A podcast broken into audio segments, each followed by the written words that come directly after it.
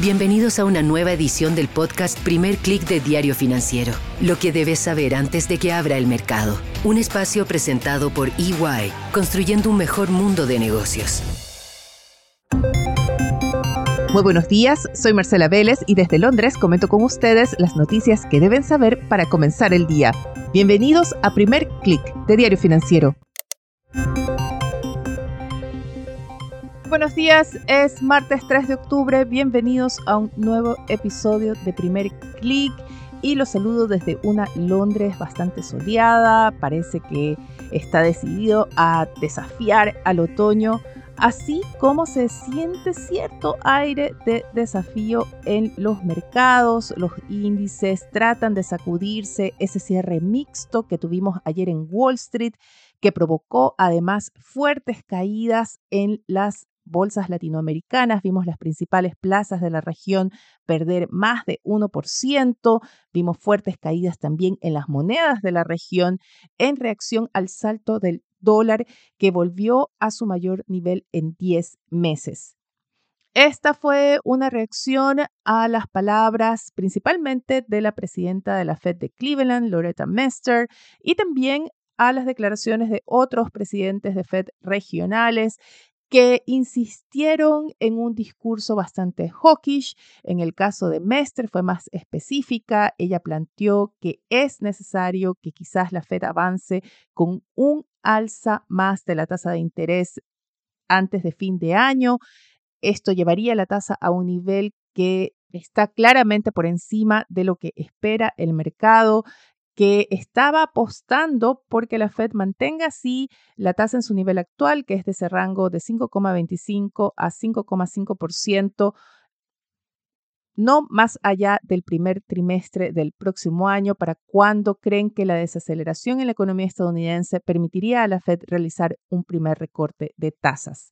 Lo que está diciendo Mester y lo que están diciendo también otros miembros de la Fed es que este escenario podría ser demasiado optimista, que la Fed tiene todavía una batalla contra las presiones inflacionarias y aunque no se avance en un alza más de la tasa de interés, sí sería necesario mantenerla en su nivel actual por un tiempo prolongado. En realidad, lo que dijo Mester no es nada nuevo. Planteó que la decisión de por cuánto tiempo estas tasas se van a mantener en los niveles actuales o incluso un poco más altas va a depender de la evolución de la economía. Acto seguido, mencionó factores que favorecen a una desaceleración rápida precisamente de la actividad como es la desaceleración que está viviendo China, que es un proceso estructural que se proyecta va a extenderse hasta el próximo año, y también otro factor es la posible extensión de la huelga de los trabajadores de las principales automotrices en Detroit. Ambos factores ya han sido señalados antes, tanto por miembros de la Fed como por analistas privados, como elementos que van a llevar a una desaceleración más rápida de la economía estadounidense y que favorecería a un relajamiento de alguna forma de parte de la Fed. Sin embargo, en una clara muestra del nerviosismo que domina a los mercados, aunque no fue nada nuevo, las declaraciones sí provocaron ese cierre mixto de Wall Street, esa alza del dólar que se extiende esta mañana y que provoca reacciones fuertes no solamente en otras monedas, sino también en las bolsas. Es el caso de lo que pasó en Asia, donde el índice regional retrocede 1,64%, liderado por las caídas del Nikkei. Este mercado sufre por el desplome del yen que bordea ya los 150 por dólar, niveles no vistos en años, y que han desatado especulaciones de una intervención cambiaria de parte del Banco de Japón. Sin embargo, hasta ahora no hay medidas. Vemos movimientos más difíciles en las bolsas europeas que comenzaron la sesión con fuertes pérdidas, luego recortaron esas caídas y Llegaron incluso a marcar avances moderados, sin embargo, a esta hora vemos una sesión mixta. El stock 600 retrocede 0,09%. Algo similar ha pasado con los futuros de Wall Street, que han variado entre alzas moderadas, caídas leves. En estos momentos operan mixtos, el Nasdaq está más bien plano, mientras el SP 500 y el Dow Jones defienden pequeñísimas alzas en torno a 0,08%.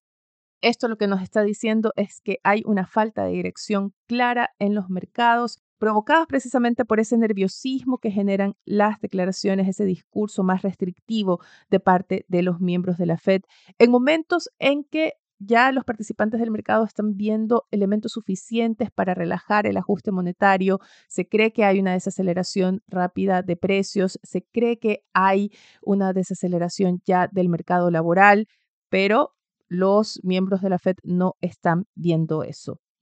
Muy importante es lo que está pasando con el dólar, que mantiene sus alzas.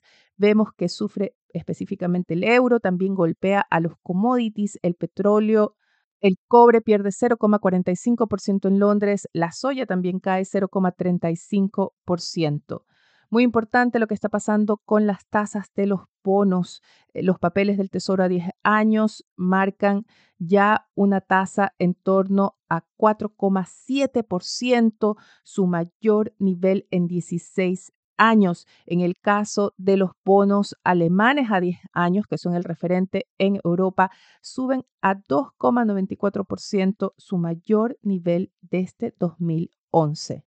Ya tenemos para hoy en la agenda pues tenemos a otro miembro de la Fed con una conferencia agendada y se trata del presidente de la Fed de Atlanta, Rafael Bostich, otra voz bastante influyente, al igual que Mester, no son miembros permanentes del Comité de Política Monetaria, son miembros suplentes y por lo tanto también influyentes. Postich va a hablar precisamente de inflación, tasas de interés, mercado laboral en un evento organizado por una organización privada denominada Leadership Atlanta.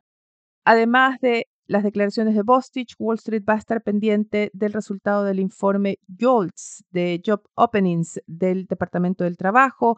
Los analistas confían en ver una caída moderada en las ofertas de empleo que confirmen esta idea de ya una desaceleración en el mercado laboral.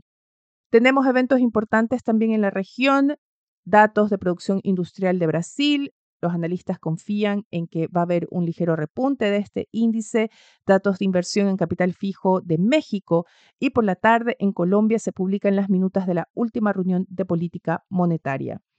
Muy importante, en Chile, el ministro de Hacienda, Mario Marcel, presenta el estado de la Hacienda Pública ante la Comisión Especial Mixta de Presupuestos. Este es un evento clave dentro de la discusión del presupuesto 2024. Y este es un tema que está capturando la agenda hoy porque se da precisamente en un marco de fuerte desaceleración económica. Diario Financiero destaca en su portada como la caída de la actividad en agosto sorprendió al mercado confirma un año sin crecimiento y pone en duda ese pronóstico incluso bastante optimista, dadas las circunstancias que tenía el ministro de Hacienda. El titular principal se enfoca precisamente en el presupuesto 2024 y reporta que el documento incluye un alza de 24% en el techo que tendría el fisco para endeudarse respecto al límite fijado en el presupuesto anterior.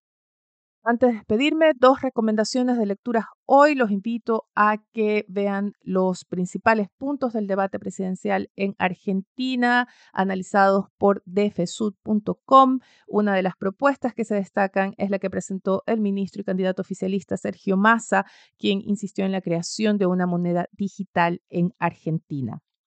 Mi otra recomendación es desde el Financial Times, que reporta una acción diplomática de Estados Unidos en Perú. Funcionarios estadounidenses habrían expresado a las autoridades peruanas su preocupación por el control de empresas chinas en infraestructura clave en Perú, incluyendo el suministro eléctrico de Lima y el control del nuevo megapuerto. ¿Por qué destaco este tema? Creo que se enmarca dentro de un conflicto, dentro de un riesgo geopolítico más estructural que enfrentan los gobiernos latinoamericanos, que cada vez se van a ver más presionados para escoger en este conflicto entre China y Estados Unidos. Se van a ver en un conflicto entre el atractivo de las inversiones chinas y la posibilidad de que esto represente acciones de parte de Estados Unidos. Ambos países son socios claves para los gobiernos de la región. Pueden encontrar el link a este artículo de Financial Times en el newsletter que acompaña a este podcast, porque si no lo sabían, este podcast tiene todas las mañanas un newsletter que lo acompaña con más datos y pueden suscribirse gratuitamente en df.cl y así van a recibir en su correo a primera hora el newsletter y el link directo a este podcast. Con esto me despido, los invito también a que por favor nos den su calificación o nos dejen sus comentarios en cualquiera sea la plataforma que estén escuchándonos. Esto nos va a ayudar a crecer. Les deseo que tengan un buen día. Nosotros nos reencontramos mañana. Esto fue el podcast Primer Click de Diario Financiero. Lo que debes saber antes de que abra el mercado. Un espacio presentado por EY, construyendo un mejor mundo de negocios.